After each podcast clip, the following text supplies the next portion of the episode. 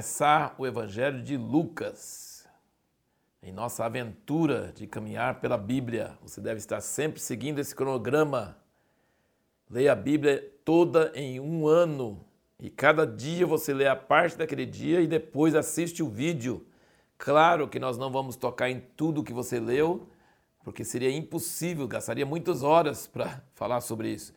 Mas em pontos interessantes, pontos que você pensou isso anima você a perseverar e nessa tarefa de ler a Bíblia toda em um ano. Nós vemos Lucas é um evangelista bem diferente dos outros, ele aborda mais a, humanidade de Jesus. Nós vemos que Mateus trata Jesus como rei, Marcos como servo e Lucas como homem, a sua humanidade. Teve uma época que meu pai, John Walker, ele queria estudar a humanidade de Jesus. E aí nós temos essa apostila, o Espírito da Palavra no Evangelho de Lucas. É, e ele, infelizmente, ele não conseguiu passar do capítulo 9.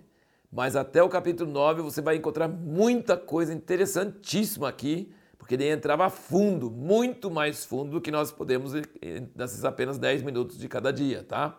Então vai minha dica o Espírito da Palavra no Evangelho de Lucas, que você pode adquirir no link aí que vai estar à sua disposição. Lucas talvez seja o único autor não judeu na Bíblia. Tem gente que fala que até ele era judeu.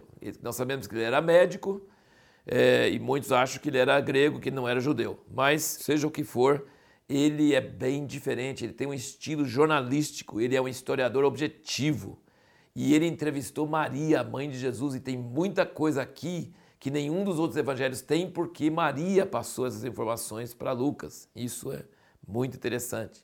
E ele diz que ele foi analisar direitinho os fatos que aconteceram, que foram transmitidos pelas testemunhas oculares, pessoas que estavam presentes, e ele diz que essas testemunhas oculares eram ministros da palavra. Jesus escolheu pessoas para ver tudo que ele fez e essas pessoas que viram tudo que ele fez se tornaram ministros da palavra. Porque que é um ministro da palavra? Alguém que fala do que viu. É só isso. Não é quem estudou teologia, mas é alguém que fala das coisas que viu. Essa pessoa se torna ministro da palavra, que fala aqui no capítulo 1, versículo 2. Olha que coisa interessante. Toda vez que o anjo aparece para alguém, ele precisa dizer não temas, porque a pessoa morre de medo. Olha aqui no capítulo 1, versículo 11, fala: Apareceu-lhe então o anjo do Senhor em pé direito do altar do incenso. Zacarias, vendo, ficou turbado e o temor o assaltou. Mas o anjo lhe disse: Não temas, Zacarias. Depois esse mesmo anjo vai, versículo 28, entrando o anjo onde ela estava, Maria, né? Salve, agraciado, o Senhor é contigo. Ela, porém, ao ouvir essas palavras, turbou-se muito e pôs-se a pensar que saudação seria essa. Disse-lhe então o anjo: Não temas, Maria. E no capítulo 2, não é o que nós vamos tratar hoje, mas é a mesma coisa, aparecendo aos pastores lá no, no campo. Versículo 9 do capítulo 2 diz: E um anjo do Senhor apareceu-lhes, e a glória do Senhor cercou de esplendor, pelo que se encheram de grande temor. Está vendo? Zacarias, Maria e agora os pastores. O anjo, porém, lhes disse: Não temais. Então, é uma coisa maravilhosa. Os anjos aparecem, causa grande temor por causa do nosso estado físico limitado e ver tanta glória e sempre dizem: Não temais. Maravilhosa essa, essa graça, esse consolo que vem de Deus. E agora as reações diferentes, é o que nós perguntamos no último vídeo, né? A Gabriel, mesmo anjo, apareceu para Zacarias, pai de, de João Batista, e, e para Maria, mãe de Jesus. E os dois tiveram reações bem diferentes. Zacarias duvidou. E o anjo repreendeu ele, falou assim: Eu venho da presença de Deus e você tem coragem de duvidar de mim? Mas pensa bem, Zacarias era velho, a mulher dele não podia ter filhos quando era nova, ela era estéreo. E oraram pra caramba, eu acho, muitos anos, e não ganhou filho, não teve filho. Agora os dois velhos, ela mesmo nova não podia ter filho, imagina depois de velho. Então ele, assim, para nós, se fosse a gente, a gente ia ser incrédulo também, né? Incredulidade seria uma reação normal. Mas ele chega para ele e fala assim: as suas orações foram ouvidas. Quais orações? Ah, anos atrás ele orou. Ele esqueceu das suas orações, mas Deus não esqueceu. Deus pode tardar, mas não falha. Zacarias esqueceu que tinha orado, já tinha desistido, já tinha desistido. Estou velho? Minha esposa está velha? Não. Mas Deus não desiste. Suas orações foram ouvidas e a sua esposa vai ter filho. E porque você duvidou, você vai, vai ficar mudo. Mas a minha palavra vai acontecer, você crendo ou não crendo. Agora, Maria não. Maria falou: culpa-se em mim segundo a tua palavra. Ela só perguntou como seria, porque ela não era casada. E o anjo explicou. Então a reação de Maria é muito estranho, porque normalmente um ser humano não responderia desse jeito. Então ela foi muito bem escolhida por Deus para ser mãe de Jesus. Porque Zacarias teve uma reação normal, de incredulidade. E Maria teve uma reação muito sobrenatural. Seja feita em mim segundo a tua vontade. Ela só queria saber como aconteceria. E ele falou: o poder do Altíssimo descerá sobre ti. Agora, uma coisa interessante que fala, é, o anjo fala para Zacarias sobre o ministério de João Batista, e isso explica um pouco como que preparar o caminho do Senhor. Porque fala que vem Elias e vai preparar o caminho do Senhor, voz que clama no deserto, preparar o caminho do Senhor.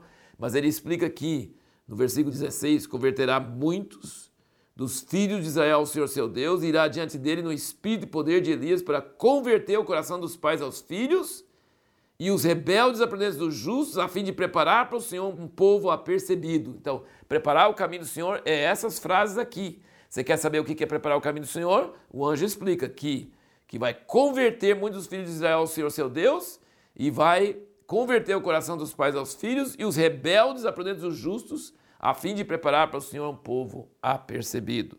Isso que é preparar o caminho do Senhor. Agora você vê aqui que o anjo fala com Maria, versículo 31, eis que conceberás e darás à luz um filho ao qual porás o nome de Jesus, esse será grande e será chamado Filho do Altíssimo, o Senhor Deus lhe dará o trono de Davi, seu pai, e reinará eternamente sobre a casa de Jacó, o seu reino não terá fim. Eu acho que os cristãos esqueceram disso, sabe? Eles ficam falando que ele vai embora para o céu e vai ficar no céu, não sei o quê. Jesus não veio para ficar no céu. Jesus veio para reinar na terra e cumprir as palavras dos profetas do Velho Testamento, que é um reino de Deus na terra com Jerusalém como capital. Como pode? E aqui fala claramente que ele vai cumprir a palavra que foi dada a Davi. Ele vai sentar no trono de Davi, seu pai.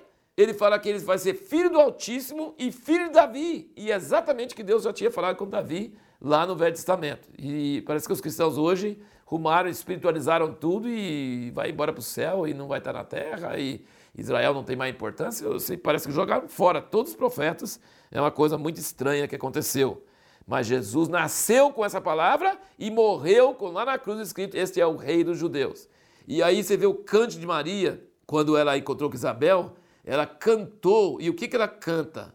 Ela usa palavras de Ana, mãe de Samuel, que Ana, mãe de Samuel, cantou lá quando ela é, recebeu Samuel né, como milagre. E aqui Maria fala no versículo 50, a sua misericórdia, aqui é grego, tá? Está escrito em grego, mas a palavra misericórdia vai de geração em geração, está referindo ao recede de Deus. E depois ela fala, em versículo 54, auxiliou a Israel, seu servo, lembrando-se de misericórdia. Também o recede, né? Como falou a nossos pais para com Abraão e sua descendência para sempre. E depois quando nasce João Batista, e eles colocam o nome certo nele de João, e ninguém queria saber, a, a língua de Zacarias, do pai dele, se destravou, e ele começou a louvar a Deus, e ele começou a profetizar, ficou cheio do Espírito Santo e começou a profetizar, e diz aqui, ele começa a falar mais sobre Jesus do que sobre o filho dele.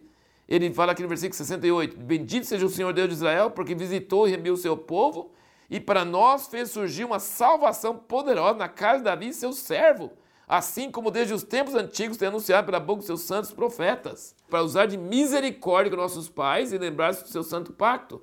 Essa misericórdia recede, né? Do juramento que fez Abraão, nosso pai, de conceder-nos libertar da mão de nossos inimigos o serviço sem temor, em santidade e justiça perante ele todo dia da nossa vida. Aqui ele está falando de Jesus. O pai de João devia estar tá falando de João, não, está falando de Jesus. E depois ele fala: E tu, menino, serás chamado profeta do Altíssimo e fala também duas vezes sobre essa misericórdia ou esse recete, versículo 78. Graça entraneável misericórdia, nosso Deus, pelo qual nos há de visitar a aurora lá do alto. Então, veja bem, Lucas era um homem cheio do Espírito Santo. E veja quantas vezes ele fala sobre o Espírito Santo enchendo pessoas aqui. Ele fala isso no versículo 15. Ele fala, o anjo falando que João será cheio do Espírito Santo desde o ventre de sua mãe no versículo 35, o anjo fala: Virá sobre ti, sobre Maria, o Espírito Santo, e o poder do Altíssimo te cobrirá. Depois, no versículo 41, Ao ouvir Isabel a saudação de Maria, saltou a criancinha no seu ventre, e Isabel ficou cheia do Espírito Santo. E no versículo 67, Zacarias, seu pai, ficou cheio do Espírito Santo. Então, você não vê isso em outros lugares. Lucas fala quatro vezes sobre o Espírito Santo. Ele é um homem cheio do Espírito Santo e ele sempre vai citando o poder do Espírito Santo. Uma coisa maravilhosa, tremenda. Esse capítulo 1 de Lucas é fantástico.